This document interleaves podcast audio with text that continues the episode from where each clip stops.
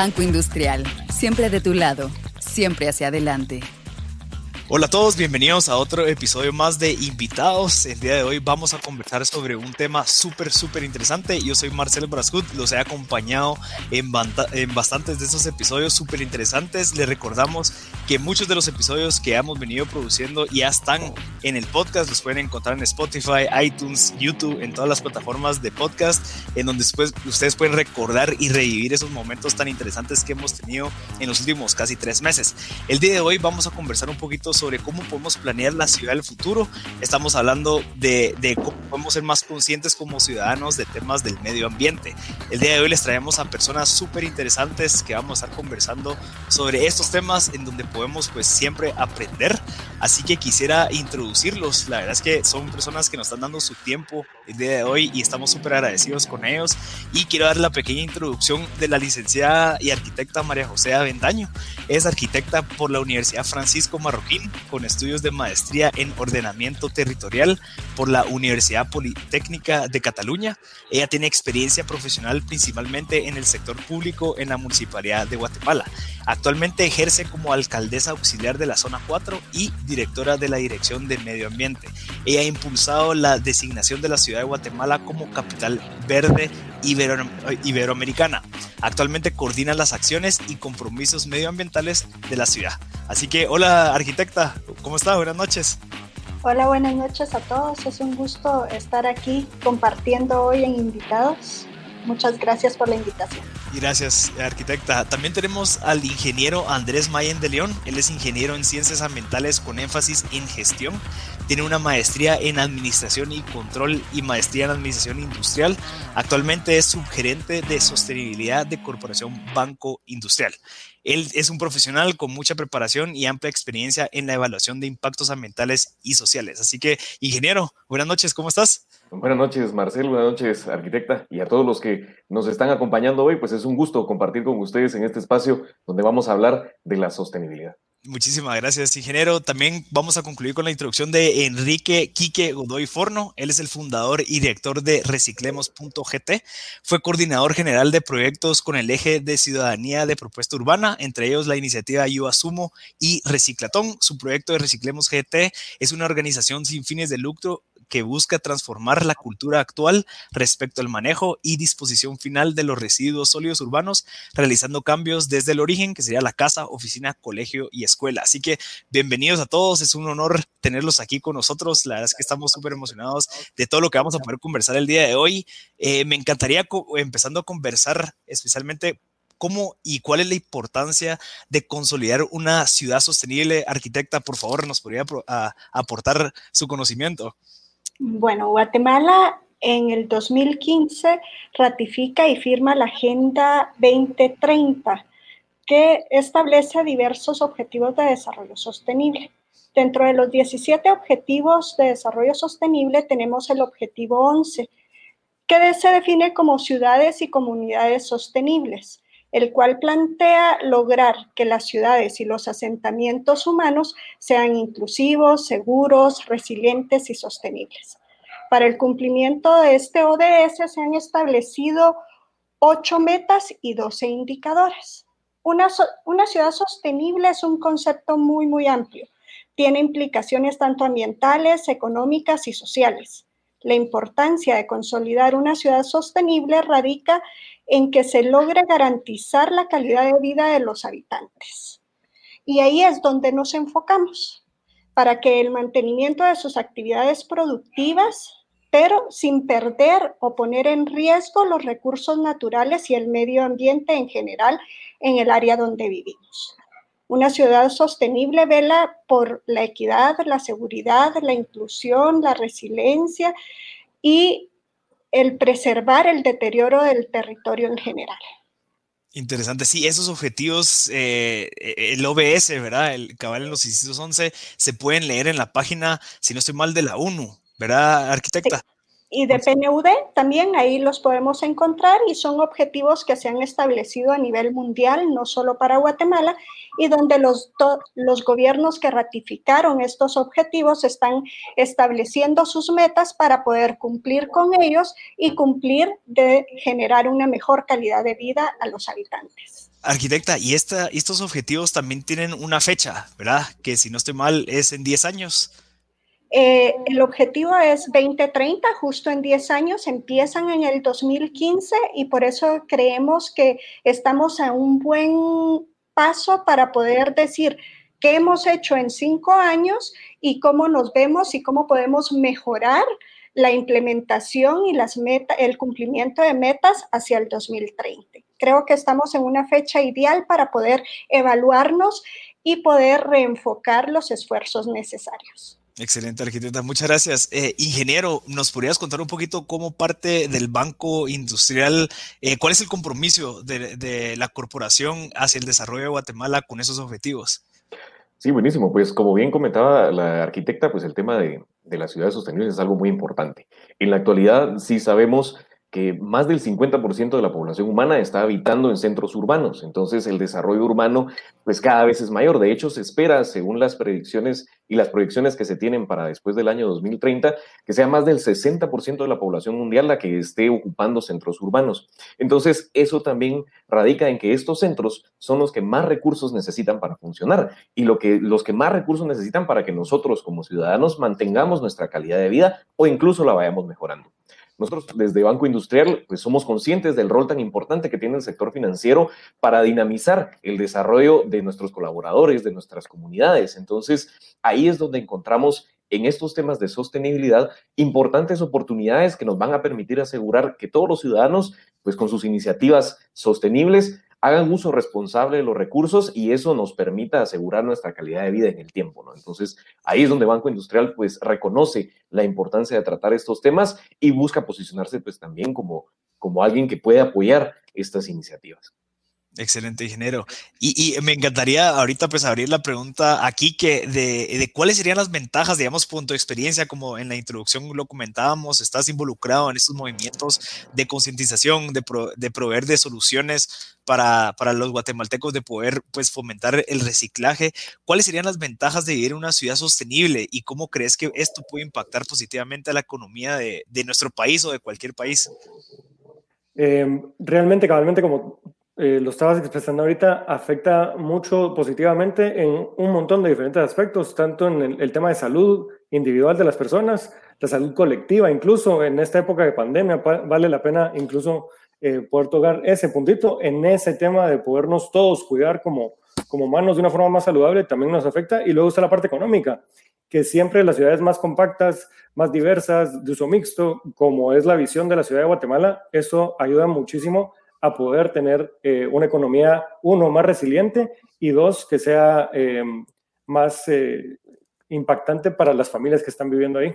Pero tiene mucho que ver cabalmente con la visión y planificación, no solo de la Municipalidad de Guatemala, sino que de las mismas comités únicos de barrio, de los plots, que son ya los, el, tema territorial más local, digamos, y las gremiales de vecinos y empresariales. Entonces, al final de cuentas, es un tema de que todos juntos podemos uno, diseñarla y dos, sacarle el máximo provecho a este tipo de, de ciudades sostenibles.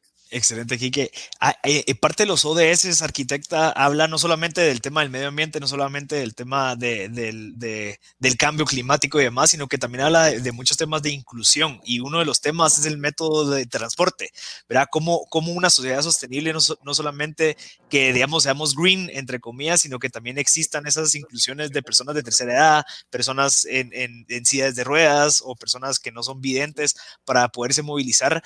¿Cómo, ¿Cómo podemos reforzar la importancia de ese acceso al transporte y ese acceso a la comunicación, eh, eh, haciendo énfasis al tema del ODS 11? Bueno, como municipalidad es uno de los ejes principales de trabajo, es el transporte. Y hay una planificación de un sistema integral de transporte. No es solo el sistema de Transmetro como actualmente lo vivimos, que es un sistema inclusivo donde todas las estaciones cuentan con sus rampas, todas las estaciones cuentan con sus baldosas táctiles para que una persona no vidente pueda ir con su bastón y poder acceder y accesar correctamente directamente a las unidades, sino que en planificación también se encuentra el resto de sistemas eh, de, de movilidad que integran este sistema múltiple. Hablamos de ciclovías, que es un uso intensivo que a raíz de la pandemia se ha dado en, en los últimos meses. Es, es una modalidad alternativa, una modalidad mucho más sana, no solo para el aire en que respiramos todos, sino que para la persona que se está moviendo en este otro tipo de movilidad. Pero también eh, se encuentra la planificación y la ejecución y licitación de otros proyectos grandes como lo es el aerometro, que se acaban de recibir las, las bases para la licitación, ya tenemos ahí, se está trabajando todo este tema, y otros métodos como lo que es eh, tenemos el aerometro, el metro riel, todo el tema de bicicleta compartida. Eh, han visto que una empresa también justo antes de la pandemia había empezado a salir con unos scooters y generar también los espacios peatonales y las banquetas para que todas las personas podamos recorrer a pie distancias cortas sin tener que utilizar el vehículo para ir a una reunión que queda a cuatro o cinco cuadras de nuestra oficina o de nuestro hogar, ¿verdad? Entonces es como poder empezar a utilizar todas estas alternativas de transporte para poder tener una vida más saludable. Interesantísimo, arquitecta. Eh, ingeniero, de parte del banco, entendiendo tu puesto de, como sugerente de temas de sostenibilidad, es interesante lo que está haciendo el banco eh, como, como parte de responsabilidad social empresarial. ¿Nos podrías elaborar un poquito más sobre tu puesto, sobre tu departamento, sobre las acciones que está tomando la Corporación de Banco Industrial hacia estos temas? Sí, con gusto. Y como mencionaba al, inicio, pues desde Banco Industrial reconocemos la importancia que tenemos como sector financiero para potenciar el desarrollo sostenible. A partir de ahí, pues se crea la sugerencia de sostenibilidad que hoy lidero y desde ahí estamos pues integrando las estrategias y estamos planificando todas las acciones que van a hacer que nuestro banco pues sea cada vez más sostenible y que pueda de alguna manera pues apoyar las iniciativas que van, por ejemplo, en este caso, como platicamos hoy, desde temas de movilidad urbana, movilidad para grandes cantidades de personas, hasta las empresas como la de Quique, que hoy están aportando al desarrollo sostenible desde una perspectiva privada. Entonces, para nosotros es, importante tener consolidado desde la sugerencia todas estas iniciativas con el fin de ir creciendo poco a poco. Interesantísimo. Gracias, ingeniero. Eh, Quique, ¿cómo, ¿cómo surge la idea de querer trabajar en una causa ambiental, entendiéndose que que pues el costo oportunidad para una persona de, de, de, nuestra edad especialmente es altísimo el querer dedicar a un problema que es la verdad es que, que evoluciona con el tiempo, cada vez se va poniendo un poco más complejo. El querer atacar desde tu perspectiva, desde tu tiempo, el tema de reciclaje, ¿cómo surge esa idea? Fíjate que todo empezó hace ya bastante tiempo, cuando lanzamos la iniciativa, yo asumo que uno de, los proyectos específicos de la iniciativa fue la reciclatón que empezamos a hacer, y esta constaba de aprovechar el espacio de pasos y pedales. Eh, lo hacíamos el último domingo de cada mes, si no estoy mal, y eh, las personas se podían acercar a llevar su reciclaje. Y la razón por la que empezamos fue que nos dimos cuenta que habían bastantes personas que tenían eh, la intención de querer reciclar, ya estaban con el tema de querer separar el reciclaje, ya estaban con la intención de empezar a separar en su casa, eh, pero luego no tenían cómo entregarlo a los recicladores, a la industria grande, que tenemos bastante robusta en el país, siento yo. No muchos países tienen esa ventaja de reciclaje. Entonces nosotros lo que tratamos de ver es cómo podemos hacer un puente para unir a las personas que querían reciclar con las grandes industrias que ya estaban reciclando en el país. En ese momento lo que hicimos con los recursos que teníamos pues fue el tema de hacer estas reciclatones aprovechando la iniciativa de la MUNI de Pasos y Pedales eh, y con el apoyo de diferentes eh, empresas en su RSE.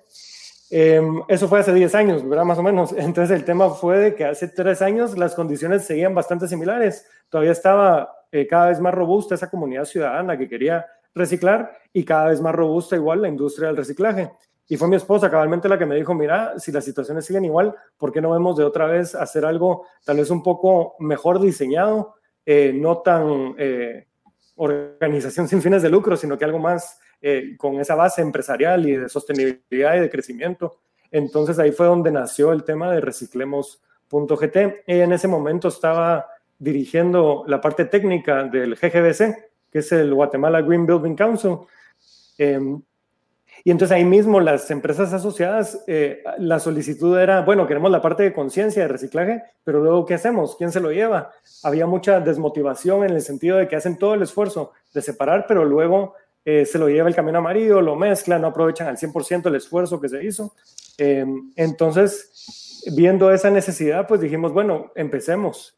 Entonces empezamos con algunas empresas grandes y a mí me gusta compartir un poco cómo empezamos porque muchos piensan que uno diseña perfecto las cosas desde el inicio y todo y nada más lejos de la realidad. ¿verdad?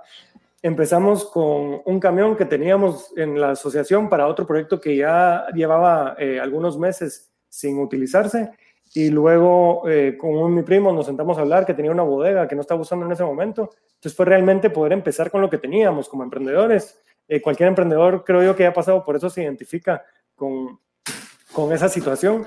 Entonces, em, empezamos dando un servicio gratis, pero tenía que tener un volumen mínimo, entonces era muy similar a cosas que existían. Y fueron las mismas personas y ciudadanos que nos empezaron a escribir y nos, decían, eh, mira, y para que pase a mi casa, ¿cuánto le tengo que juntar o qué podemos hacer? Hasta que hubo una persona en la zona 15 que nos dijo, mire, aunque me cobre, puede venir a mi casa a traérmelo. Y nosotros todos nos quedamos fríos porque ponerle en, el mundo del reciclaje, pensar en cobrar aquí en Guatemala era algo loco, pues fuera de, de, lo normal. Entonces, eh, gracias a esta persona fue que empezamos nosotros. Bueno, eh, hicimos números, me senté con un cuate, eh, Emilio Sarte de Bath and Barks, que hacen el, el, tema de corte de pelo a domicilio, el grooming.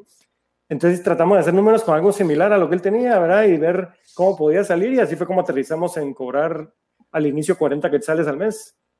Luego de ya el ejercicio y se fueron sumando más personas, gracias sacamos un, un arte y se sumaron como 300 personas en cuestión de días y eso fue lo que nos dio como que esa, ese empujón para seguir adelante con eso. Pero fue algo muy orgánico, muy va a ir en el camino viendo eh, de, de, de ir creciendo, de empezar con lo que teníamos, de ir haciendo alianzas con las recicladoras con las que ya habíamos tenido contacto antes. Em, y así fue como, como empezamos. Luego tuvimos que revaluar el precio y ya quedó en 50 quetzales al mes por recolección quincenal y 100 quetzales al mes por recolección semanal. Pero esa fue un poquito la, la historia de, de, cómo empezó todo. Y, creo que abre, abre cabal idealmente para la siguiente pregunta, que es, eh, obviamente, pues ideal que todos tuviéramos esa iniciativa o poderle dedicar el tiempo a, crear ese tipo de proyectos, pero sabemos que la realidad no es así, ¿verdad? Yo sé que yo no le puedo dedicar el tiempo a hacer una recicladora o hacer otros proyectos, porque obviamente hay otras prioridades, pero sí podemos empezar a ser conscientes, sí podemos empezar a hacer acciones pequeñas desde casa y creo que ahí me encantaría que la arquitecta me, me, me contestara esto, ¿verdad? ¿Por qué es importante que los ciudadanos empecemos a crear conciencia ambiental en, en, nosotros mismos antes de empezar a pensar en crear instituciones y demás? ¿Qué, qué piensa usted, arquitecta? Yo creo que todos dependemos de todos. En estos temas no es algo que se pueda trabajar solo desde el área institucional o solo desde el área empresarial porque pueden existir diversas empresas como la de Quique o otras que existen, pero si no existe la voluntad del ciudadano de quererse incorporar, de, que, de querer venir y separar, de venir y generar eh, esa movilidad alternativa, de aceptar dejar de usar mi vehículo y poder caminar esas cinco cuadras o tener un uso más consciente de la electricidad, del agua, eh, podríamos sacar muchísimas políticas, podríamos crear muchas empresas, pero si no tenemos esa conciencia, de nada sirve. Este es un ejemplo claro que nos necesitamos entre todos, que tenemos que trabajar entre todos y sobre todo porque el fin último es únicamente mejorar la calidad de vida de todos nosotros y mejorar la calidad de vida de lo que van a tener nuestros hijos y nuestros nietos, para que cuando llegue la época de ellos puedan contar todavía con los recursos naturales que sí son limitados, que no están ilimitados y que vamos a poder tenerlos para toda la eternidad, no, es algo que ya tenemos la conciencia que tenemos que cuidar y entre todos tenemos que buscar esas soluciones para trabajar en conjunto. Gracias, arquitecta. Eh, ingeniero, tu perspectiva de esto me encantaría saberlo. Eh, como, como ciudadanos, ¿cómo, creemos, ¿cómo crees que también aportando lo que dijo la arquitecta, eh, cómo podemos empezar desde nuestra casa, desde nuestro hogar, desde nuestra escuela, desde incluso desde nosotros mismos al momento que tomamos la decisión de agarrar o no una taza o un, o un vaso plástico? ¿Cómo crees que podemos empezar? A ver, yo, comparto las ideas que, que la arquitecta ha mencionado. Creo que el, el movernos en conjunto, ¿no? El esfuerzo entre todos es lo que puede propiciar que este tipo de iniciativas realmente agarren valor. Creo que una de las cosas más importantes es que si nosotros agarramos cualquier medio de comunicación en la actualidad, pues vamos a encontrar seguramente alguna noticia relacionada al medio ambiente. Pero normalmente creemos que esto no nos va a afectar a nosotros directamente. A veces podemos ver incluso noticias de, países en Europa, en Asia o incluso de desastres naturales. Por ejemplo, en la actualidad, el tema de los incendios forestales en Estados Unidos es algo que lo vemos lejano, pero en Guatemala pues están pasando cosas similares y Guatemala es uno de los países más vulnerables frente a este tipo de amenazas. Entonces, creo que primero es importante que nosotros tomemos conciencia que eso no es algo ajeno a nosotros, que es algo que realmente nos puede afectar. En algún momento alguien me, me ponía como ejemplo y me decía, mira, creemos que el agua, por ejemplo, es un recurso infinito pero realmente hasta que no lleguemos a nuestra casa y al abrir nuestro, nuestra, nuestra toma de agua no caiga nada, no vamos a ser conscientes de lo importante que es el recurso para nosotros. Entonces, creo que eso es importantísimo, que cada uno tenga conciencia de la repercusión que puede tener el no cuidar nuestros recursos desde ya para asegurar que las generaciones futuras lo, lo van a tener y lo van a poder disfrutar como nosotros lo hacemos hoy. Entonces, creo que empezar desde casa con acciones que a veces parecen eh, eh, pequeñas, ¿no? Porque creemos al final pues decimos, bueno, ¿y qué puede hacer el hecho de que yo separe mis, mis desechos en casa? Pero cuando nos ponemos a pensar que en mi casa tengo mi familia, lo que implica cuatro o cinco personas más, o en mi trabajo son 10, 15 personas más por, por oficina, entonces ya de a pocos pues vamos sumando esfuerzos y vamos haciendo esto cada vez más grande e impactando de forma positiva en estos esfuerzos que, como bien decía la arquitecta, tienen que ser en conjunto. Excelente. Gracias, ingeniero.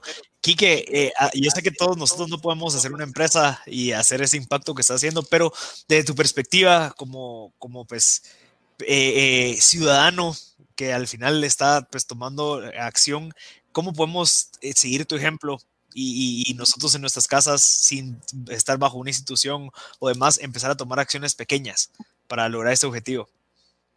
Mira, yo creo que era muy importante cabalmente cómo estaban abarcando el tema ahorita en tema de colectividad.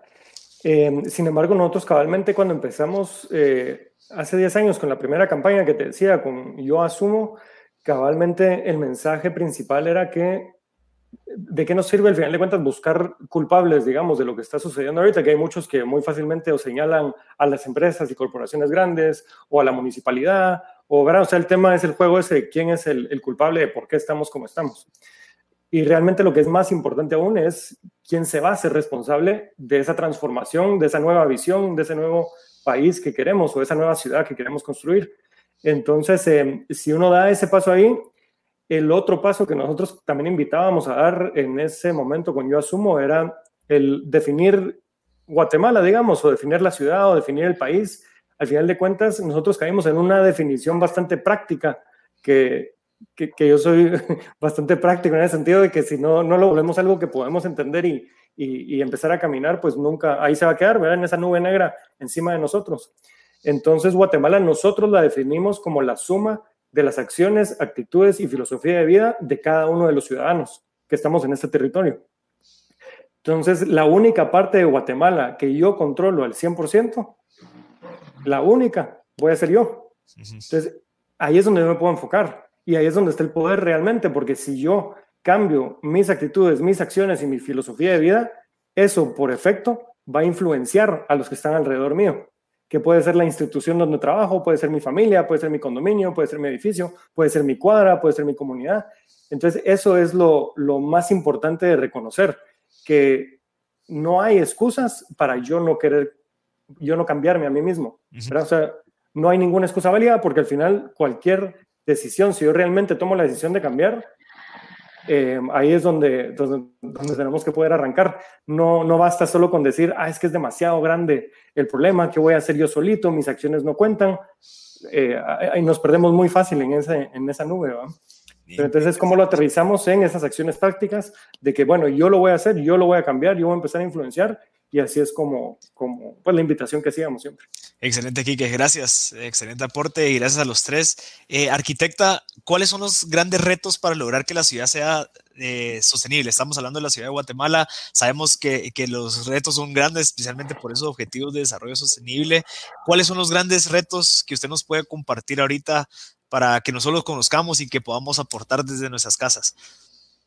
Yo creo que el mayor reto es el lograr darnos cuenta que depende de todos nosotros. Como bien decía Quique y como bien decía el ingeniero, no importa el grano de arena que nosotros podamos aportar, es un grano de arena que se está haciendo. Definitivamente esto es algo que depende de todos y depende de las acciones que día a día nosotros realizamos. Eh, muchas personas dicen, ¿Por qué voy a separar la basura si no tengo la capacidad de poder pagar a una empresa como, como Reciclemos GT o, o se lo lleva el camión de basura y lo va a revolver? Pero no, el camión de basura no lo va a revolver, el camión de basura ya cuenta como uno de sus ingresos eh, este tipo de, separación, porque realmente si uno se da cuenta dentro del mismo camión, las personas que, van en él van separando y van escogiendo cosas para poder eh, venderlo después y realmente dignificamos esa labor de los recolectores de basura al entregárselos ya separados. Entonces, creo que no importa la escala en lo que podamos aportar, el aporte es grande y va ese granito de arena de cada uno se va juntando y va formando todo un mar. Como Municipalidad de Guatemala, pues hemos estado cambiando muchas formas de pensar, muchas formas de ver, muchas formas de planificar. De planificar, tenemos una planificación mucho más sostenible, eh, vemos a un largo plazo, como en el tema de la modalidades de transporte y en general estamos enfocados a generar esta ciudad más sostenible. Interesante, arquitecta, y estoy seguro que ahorita con el tema de la coyuntura, eh, pues se ha complicado un poquito, ¿verdad? Esos objetivos, especialmente en temas de transporte, si sabemos de que antes, bueno, uno de los objetivos es la inclusión del transporte accesible y demás, ahora pues se aplaza tal vez unos seis meses el cumplimiento de esos objetivos por la situación del COVID, ¿verdad? En donde antes en un bus pues cabían 50, ahora caben 25 o menos. Eh, ¿Cómo están asumiendo este reto de la situación actual? Yo creo que más que verlo como un atraso, como qué va a pasar, como es, es verlo como una oportunidad. Creo que esta pandemia, el COVID, ha venido a que todas las personas reflexionemos y analizar de que, bueno, en un bus, en lugar de que quepan 100 personas, van a ir 50, ¿para qué me voy a arriesgar yo a subirme a ese bus y lo que tengo que hacer lo puedo ir a realizar en bicicletas y lo que tengo que hacer lo puedo ir, y hacerlo a pie. Entonces yo creo que en lugar de verlo como algo que nos viene a perjudicar en temas de plazos, metas y proyectos, yo lo veo como una oportunidad para salir más reforzados como ciudadanía, para salir más conscientes de lo que las acciones de cada individuo significan para la comunidad y reforzar esta idea de comunidad y de trabajo en conjunto. Interesantísimo. Gracias, arquitecta. Ingeniero, eh, entendiendo lo que nos acaba de compartir la arquitecta, ¿cómo crees que en la parte empresarial se pueden unir o cómo podemos empezar a abordar ese, esos retos eh, desde la parte privada? Gracias, Marcelo. Y es que sí, es un gran reto, porque la verdad es que nosotros ya traemos una forma de hacer las cosas. Y el tema de sostenibilidad, a veces no se trata de hacer formas nuevas o cambiar totalmente lo que estamos haciendo, sino irlo repensando y buscarle cómo reducir el impacto negativo que tiene y potenciar los impactos positivos que pueden ir apareciendo.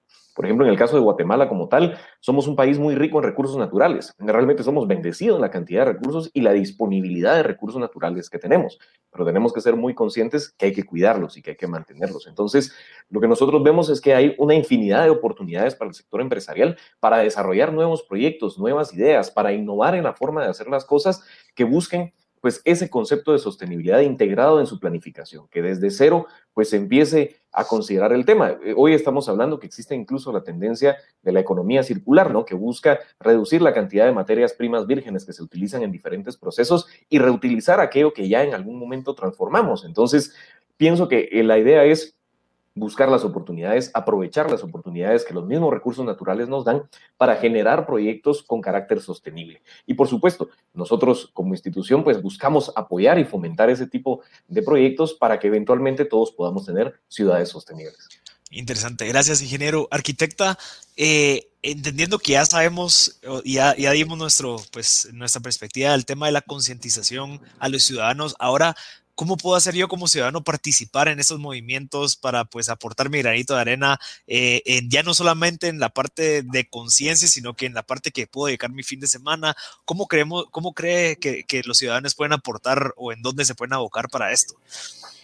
Hay muchísimas organizaciones que están aportando claro, en estos seis meses se disminuyó un poco la actividad por los riesgos que esto implicaba, pero hay muchísimas organizaciones que desde las redes sociales, desde Facebook, Instagram, están buscando voluntarios para poder realizar aportes a, a estos temas. Encontramos desde reforestaciones, reciclajes, limpiezas, concientización, y así involucrándonos ya sea en las actividades municipales, que también contamos con este tipo de actividades, o en cualquiera de las actividades de estas organizaciones sin fines de lucro o empezar a involucrarse más en las actividades que las mismas empresas por su responsabilidad social están generando. Nosotros trabajamos con muchísimas empresas donde los fines de semana vamos y hacemos Em, reforestación, hacemos actividades, hacemos reciclajes dentro de las mismas empresas. Entonces creo que hay un abanico de oportunidades que con el interés de abocarse, ya sea en la institución donde trabajo o hacer una búsqueda muy rápida en las redes sociales, vamos a encontrar en los próximos meses actividades todos los fines de semana. Hay un, hay muchas organizaciones en la ciudad que están involucradas en estos temas. Excelente. Arquitecta, para recordarle a la audiencia a dónde pueden abocarse a buscar esa información, ¿a qué redes nos recomienda dirigirnos? Bueno, tanto en Facebook como en Instagram eh, tenemos las redes nuestras de educación ambiental de la Municipalidad de Guatemala, pero también componer actividades, guatemala.com también saca un montón de actividades de este tipo, donde no solo saca las de una institución, sino que va buscando las de diversas instituciones, las universidades, pero creo que en cualquier red, social está abierta para poder eh, trabajar en, en, conjunto y desde la Municipalidad de Guatemala tenemos varios ejes, educación ambiental, también está el Centro de Emprendimiento, eh, Centro Histórico, también busca muchos voluntarios para hacer actividades, juventud, educación y cultura. Creo que hay un gran abanico donde podemos incorporarnos a, a estas actividades. Excelente, arquitecta. Eh, para avanzar a la siguiente pregunta, me encantaría, arquitecta, también preguntarle cómo ve usted a Guatemala del futuro. O sea, entendiendo que estamos planificando la ciudad del futuro a 10 años, ¿cómo, lo, cómo la ve? ¿Qué, ¿Qué deberíamos de esperarnos nosotros como ciudadanos? Yo lo veo positivo. Creo que en los últimos años, como estamos hablando, se han formado muchísimas organizaciones, las empresas han generado una mayor conciencia y no solo de conciencia individual de trabajo, de que yo voy a hacer mejor mis cosas, sino que también una conciencia de poder trabajar en conjunto.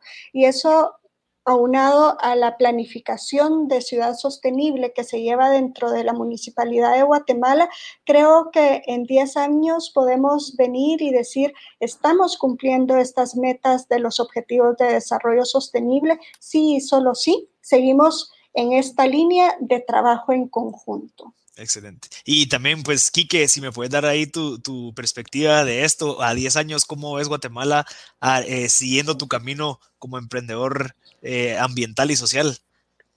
Em, siempre positivo, digamos, de nuestro lado, cabalmente con esa visión de lo que queremos construir y cambiar. Em, pero sí es muy importante y es el paso cero, digamos, el tema de conciencia, para luego poder cambiar en un montón de diferentes aspectos, como los que hablaban, que implica todo el tema de, de una ciudad sostenible. Nosotros tal vez nos enfocamos un poco más en el tema de, de desechos, pero cabalmente mucha gente se queda parada, digamos, con la comodidad de decir, realmente siento que mucha gente siente que vive en un mundo mágico, ¿verdad? mágico en el sentido de que llegan al supermercado, aparecen las cosas mágicamente, de dónde vienen, quién las hizo, cómo las hicieron, no me importa, ahí está en la etiqueta, se mira bonita, me la llevo a mi casa. Luego lo uso y lo que no quiero y lo que apesta y lo que lleve, lo echo en mi bolsa negra mágica, pasa el camión amarillo mágico y lo desaparece, cuando realmente nada de esto es magia, pues, ¿verdad? O sea, si levantamos la alfombra donde estamos metiendo todo, toda esa basura, pues nos vamos a dar cuenta del monstruo que estamos construyendo y eso es lo que provoca la falta de conciencia. Em, y hay un paso más allá en la conciencia donde es en este aspecto de basura, porque es una parte que nosotros abarcamos en las capacitaciones y es eh, cuando uno pone una imagen, obviamente, de, de una bolsa de basura o una bolsa de, de residuos de la casa y preguntamos, ¿qué ven aquí? Obviamente la respuesta es basura, ¿verdad? En eso nos educaron, así nacimos, así lo vivimos, no teníamos opción. Pero justamente ahí es donde empieza el gran problema que tenemos, al menos en ese aspecto de cómo manejamos los residuos actualmente. Si lo seguimos viendo como basura, lo vamos a seguir tratando como basura. Y eso es lo que ha provocado este gran problema que tenemos ahora. Eh, me puede corregir la arquitecta, pero según yo el último dato que hay eh, de la cantidad de basura que llega a la zona 3 son más de 7 millones de libras diarias, 3.200 toneladas, más o menos diario, o sea, día a día, eso es lo que está llegando ahí. Y realmente la MUNI ha hecho un gran esfuerzo en el sentido de que todo vaya dirigido ahí, porque antes había un montón de basureros clandestinos, lo cual la MUNI ya logró reducir casi en su totalidad en el área metropolitana. Y hay que recordar que no solo se atiende la ciudad, sino que se atiende los municipios eh, aledaños. Entonces, no solo es problema de la ciudad, sino que ya es un tema metropolitano. Em, y realmente el último estudio serio al que yo tuve acceso fue del BID en los 90 y realmente el 90% que se podría recuperar de todo lo que va en las bolsas de, basura, ¿verdad? Eh, con el sistema actual de camión amarillo se logrará recuperar un 5%. Uno, por la causa de que no se separan los materiales, como decía la arquitecta, pero también porque el incentivo del guajero que va en el camión, que va recuperando recursos, es qué valor tiene ese día, en ese momento, ese material. Entonces, si no tiene valor en ese momento, no va a perder tiempo recuperando las cosas, aunque sean reciclables, que es un tema con el que juegan, ¿verdad?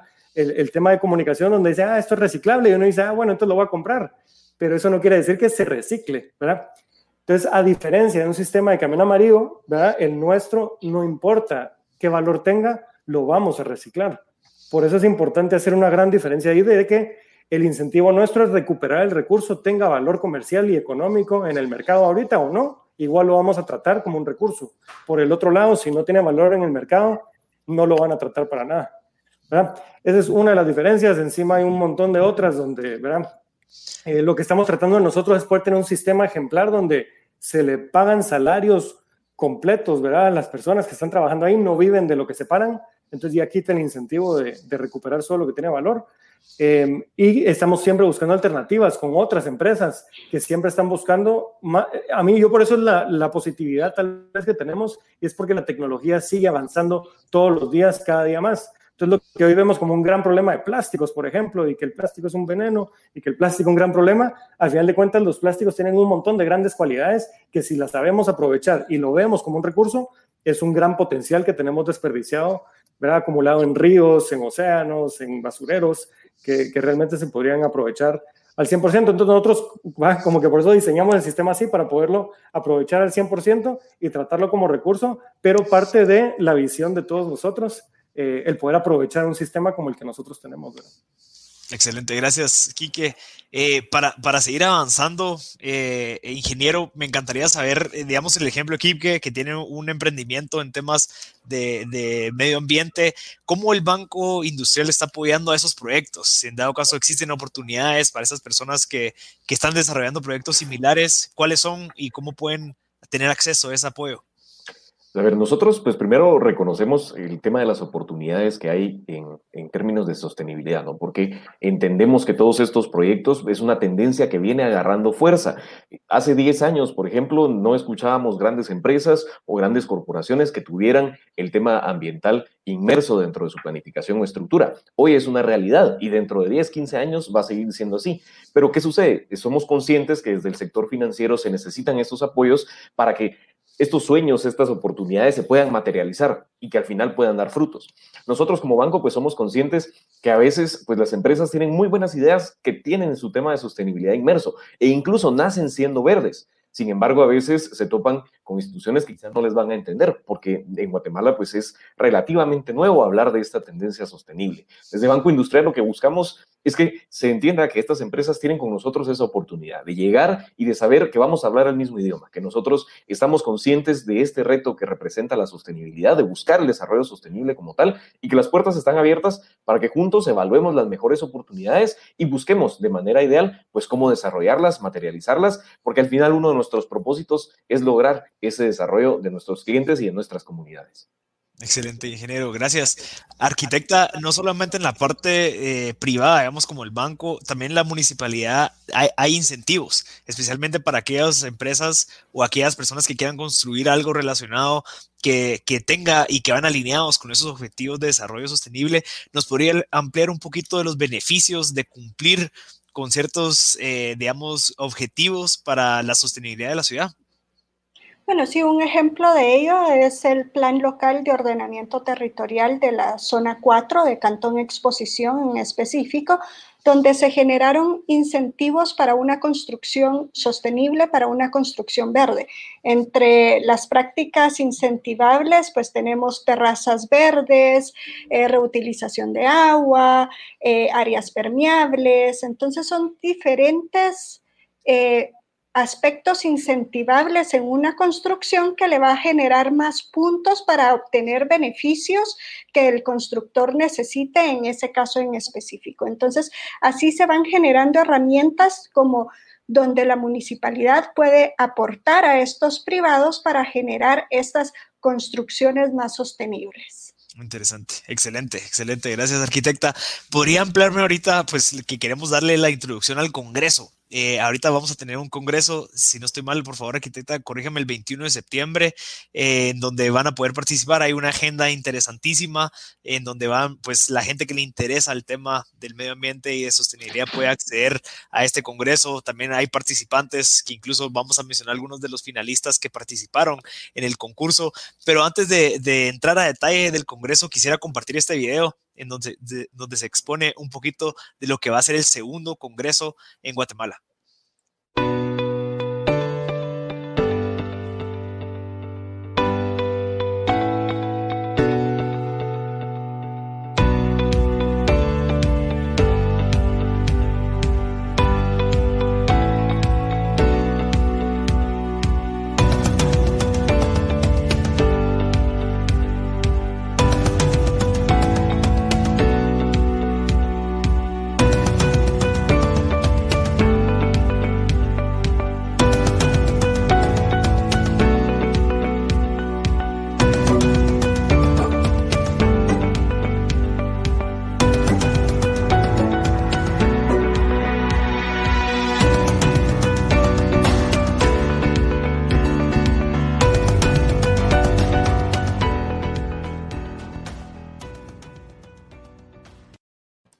Qué bonito el video. Aquí voy a poner el cintillo para que la gente que le interesa pues pueda acercarse a más información. Arquitecta, hablemos un poquito sobre este congreso. ¿Cómo surge la idea, sabiendo que ya es el segundo congreso ambiental en Guatemala? ¿Cómo surge la idea de este congreso?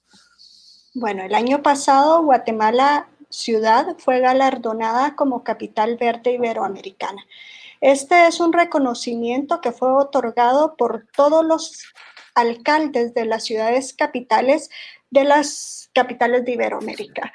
Es un reconocimiento no solo al trabajo municipal, sino que al trabajo de todos nosotros, de todos los ciudadanos, de todas las empresas que han enfocado en generar una ciudad más sostenible. Eh, en el marco de todas las actividades que se generaron por capital verde iberoamericana, se generó el primer Congreso Ambiental de la ciudad. El objetivo de ese, de ese Congreso nace y se genera para que nos quedemos realizando este tipo de actividades anualmente. Eh, más allá de ser un análisis teórico, la importancia de este espacio es incentivar a la toma de decisiones, a la aplicación del, del conocimiento y darnos cuenta que todos podemos participar y que todos pusimos un granito de arena para poder llevar a cabo el generar esta ciudad como una ciudad sostenible. Creemos fuertemente en las alianzas interinstitucionales con el sector público como con el sector privado y en esta ocasión tuvimos la oportunidad de recibir apoyo del Banco Industrial para la ejecución del evento no solo del Congreso en sí, sino que también del concurso, que es la primera vez que se genera dentro del concurso dentro del Congreso el concurso ODS. ¿Qué es este concurso? Pues este concurso busca las, las iniciativas de cualquiera de los habitantes de la ciudad que generen proyectos, ya sea que estén en ejecución o que estén en planificación, que ayuden a generar a esta ciudad como una ciudad sostenible. Increíble. Muchas gracias, eh, eh, arquitecta. Solo para entender ¿Cómo funcionará ahorita la dinámica, entendiendo la coyuntura? ¿Es virtual, es presencial o cómo funciona? Pues este año tuvimos que innovar. El año pasado fue un congreso presencial de dos días. Este año, por todos los temas de, de la pandemia, eh, decidimos transformarlo y generar un, un, proyecto de un congreso virtual que va a ser accesible a más personas. Eh, este congreso se llevará a cabo del 21 al 25 de septiembre. La otra semana en horario de 10 de la mañana a 12.30. ¿Por qué este horario? Es porque muchos de los invitados internacionales eh, también viven en Europa. Tenemos dos invitados que trabajan en el área metropolitana de Barcelona y no podíamos mover un poco ese horario porque ya era muy tarde para ellos. Entonces tenemos los cinco días de 10 a 12.30, eh, actividades como son ponencias, eh, conferencias internacionales, conferencias nacionales. Tenemos eh, unos accesos de diálogos, de discusión entre expertos.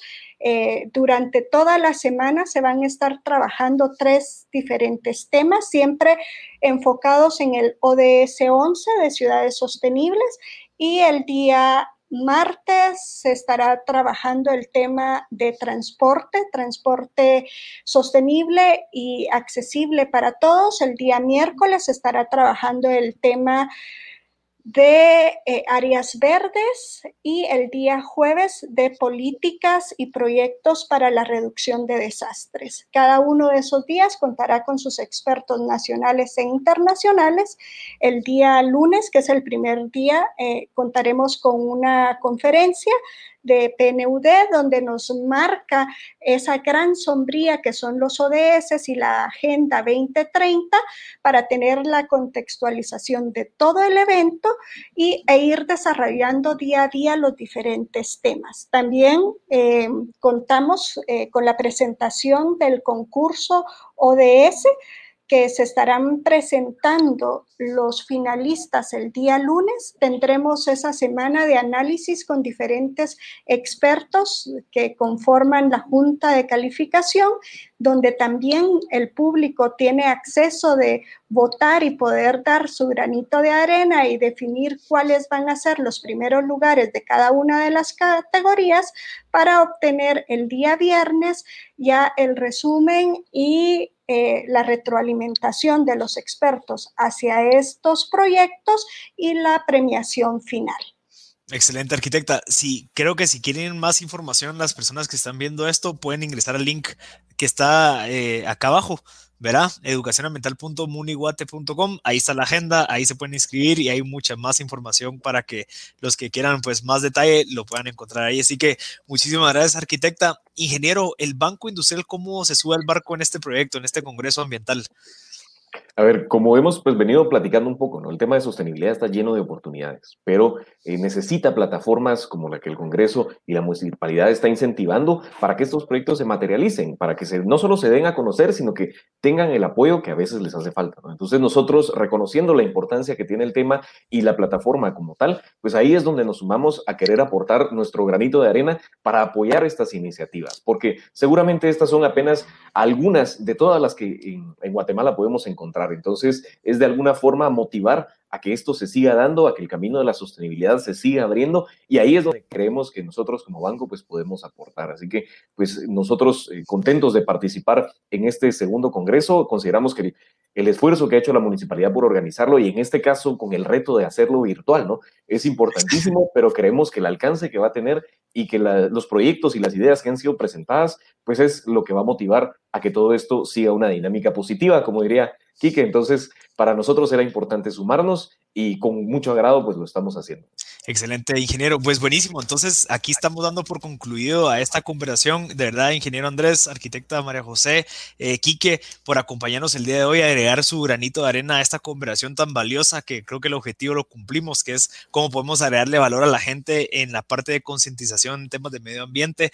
Así que, de verdad, muchas gracias por haberle dedicado este tiempo tan valioso de ustedes a la comunidad de Banco Industrial de invitados que están escuchando ahorita, eh, para que uno, aprendan de lo que está sucediendo y que, pues podamos tener un mindset distinto de cómo podemos abordar el tema de medio ambiente y también que vean las oportunidades que existen como ahorita el 21 al 25 de septiembre de este Congreso Ambiental, que sería el segundo, y también pues recordarles que Guatemala fue considerada como ciudad verde eh, de Iberoamérica, así que creo que tenemos una buena experiencia, una buena credibilidad y a la vez tenemos un buen futuro que nos eh, espera, ¿verdad? Al 2030 con todos estos movimientos basados en esos objetivos de desarrollo sostenible en el inciso 11. Así que muchísimas gracias a ustedes tres por acompañarnos. Eh, Súper agradecido, como siempre, por agregar este valor y eh, nos vemos pues a la próxima y espero que, que podamos ir agregando valor desde sus áreas. Eh, Andrés, ingeniero como de, parte del desarrollo sostenible de las corporaciones, eh, arquitecta de parte de la municipalidad y pues que inspirando a los emprendedores de poder seguir agregando valor de nuestro granito de arena en el medio ambiente. Así que muchísimas gracias a todos. Nos vemos. Gracias, Marcel. Un gusto. Gracias.